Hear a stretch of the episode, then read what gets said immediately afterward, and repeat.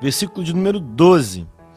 Ainda assim, agora mesmo, diz o Senhor, convertam-se a mim de todo o coração, com jejuns, choro e pranto.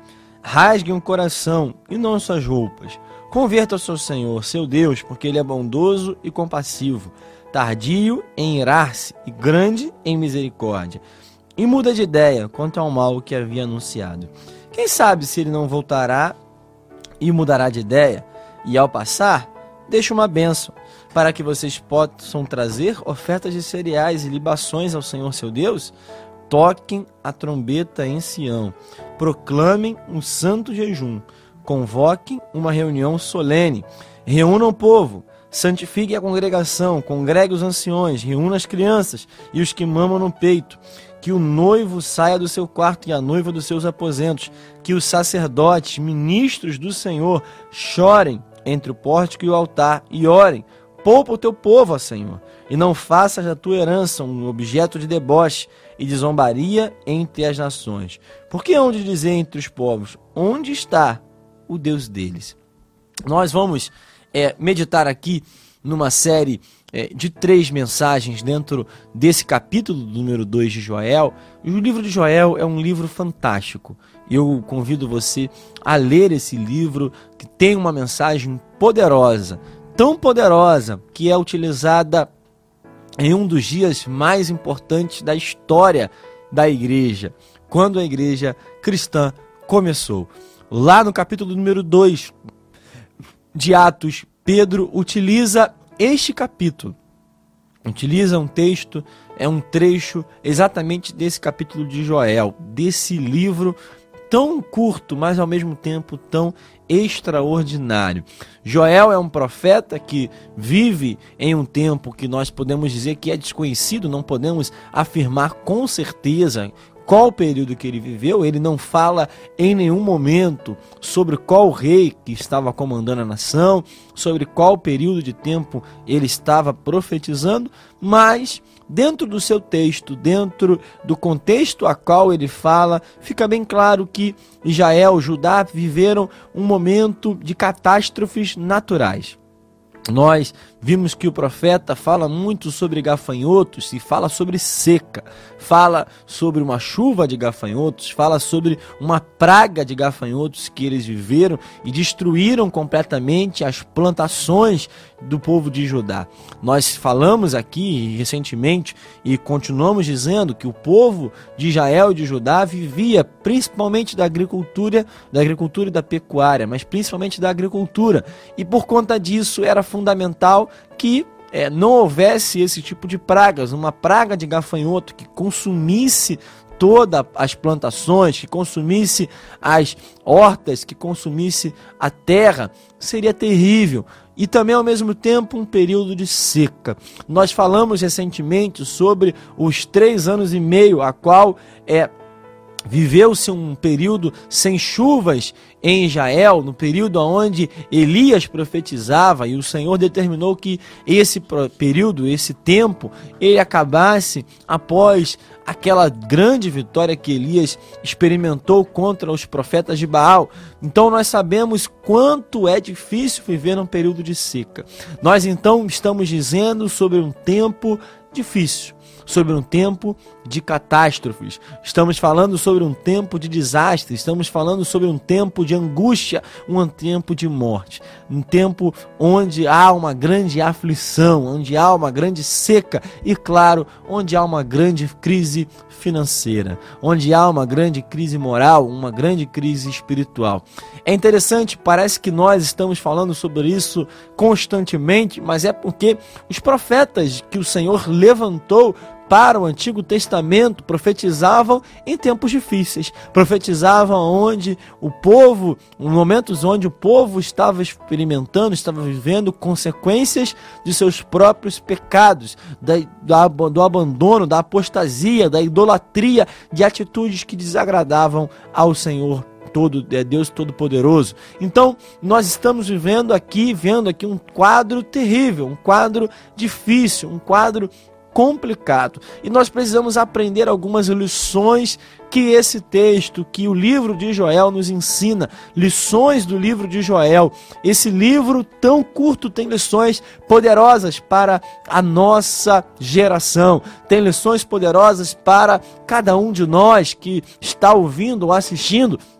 Tem lições para os dias de hoje, porque a palavra é muito clara, porque tudo o que foi escrito foi escrito para o nosso ensino. Nós precisamos aprender com aquilo que aconteceu no passado, para que nós possamos colocar em prática no presente, projetando o nosso futuro. A palavra do Senhor tem esse poder de alcançar passado, presente e futuro, alcançar toda a eternidade, porque a palavra de Deus ela é eterna. Mesmo a mesma palavra que fala que nada passará, que passarão céus e terra, mas a palavra do Senhor não passará. Isso significa que o poder da sua palavra é eterno. Então ela produz efeito em nossas vidas hoje, continuará produzindo amanhã e continuará produzindo eternamente. Esse texto fala exatamente sobre uma atitude que é fundamental. Dentro dessas lições que o livro de Joel nos ensina, a primeira lição que eu quero dividir com você é voltar ao Senhor, é arrependimento, é se converter. Nós precisamos voltar a buscar o Senhor. Recentemente nós falamos sobre o livro de Oséias e eu falei: este é o tempo de buscar o Senhor. E hoje novamente falo que nós precisamos voltar ao Senhor. Nós precisamos nos humilhar perante a face do Senhor. Nós precisamos clamar aos céus para que haja uma mudança sobrenatural. Irmãos, no tempo que a gente está vivendo, no ano que a gente experimentou, já estamos nos aproximando no final. Quantas foram as notícias ruins? Talvez você tenha vivido uma notícia ruim dentro da sua própria casa, dentro da sua própria família, dentro do seu próprio lar, mas nós precisamos ter uma atitude. Que atitude é essa?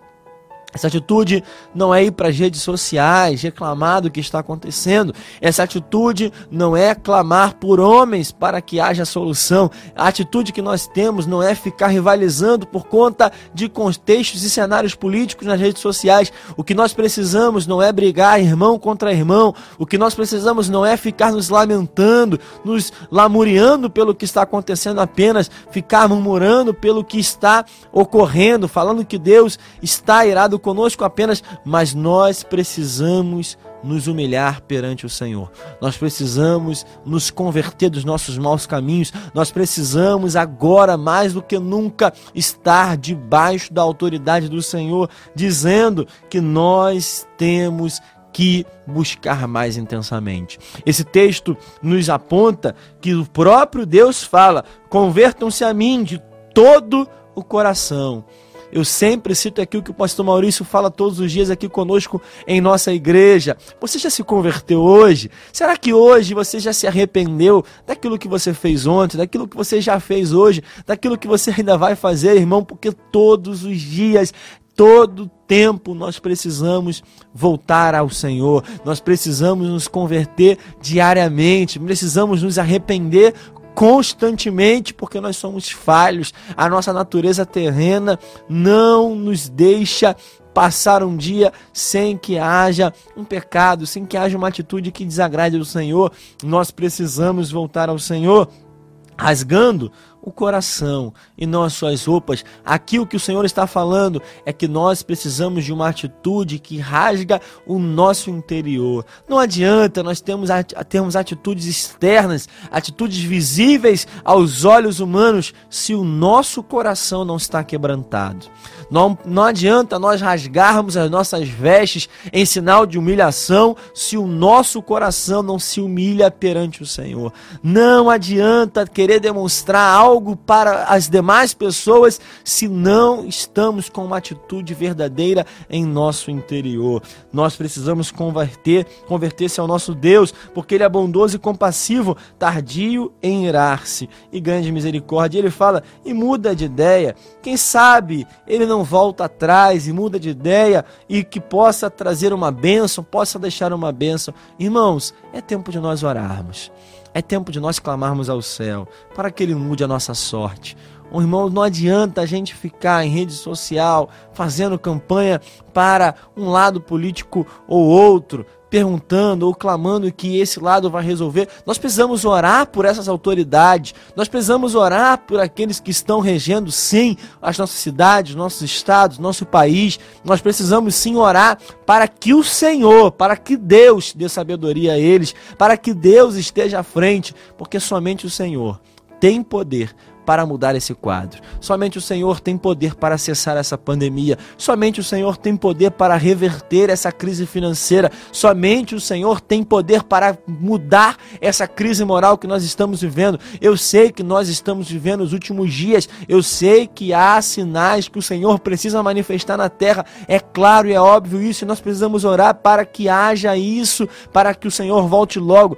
Mas mesmo assim, nós precisamos orar por misericórdia, para que o Senhor tenha tenha misericórdia da nossa nação, para que o Senhor tenha misericórdia das nossas famílias, para que o Senhor tenha misericórdia da nossa cidade.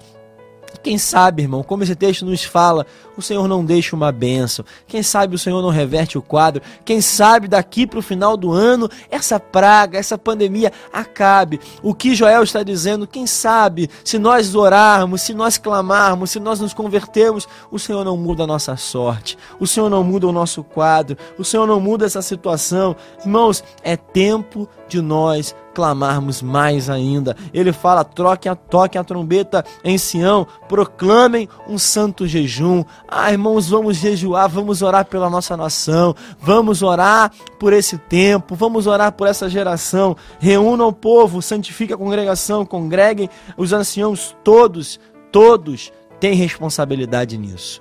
Aqui nesse texto, e principalmente no capítulo 1, Joel deixa bem claro que a responsabilidade começa no altar, começa naqueles que têm influência sobre o povo, começa naqueles que exercem autoridade sobre o povo, exercem liderança. Esses são os primeiros a serem responsáveis em proclamar esse jejum, em proclamar essa oração. Mas aqui também ele fala em proclamar e reunir todo o povo, sejam anciões, sejam crianças, sejam até aqueles que mamam de peito. Ou seja, a responsabilidade é de todos. A responsabilidade é minha, a responsabilidade é sua que ouve, que assiste, a responsabilidade é de todos nós, para que o Senhor, para que o Senhor possa nos poupar de tudo isso. Que nós possamos ter essa atitude, clamando aos céus, para que ele reverta a nossa sorte, em nome de Jesus. Amém.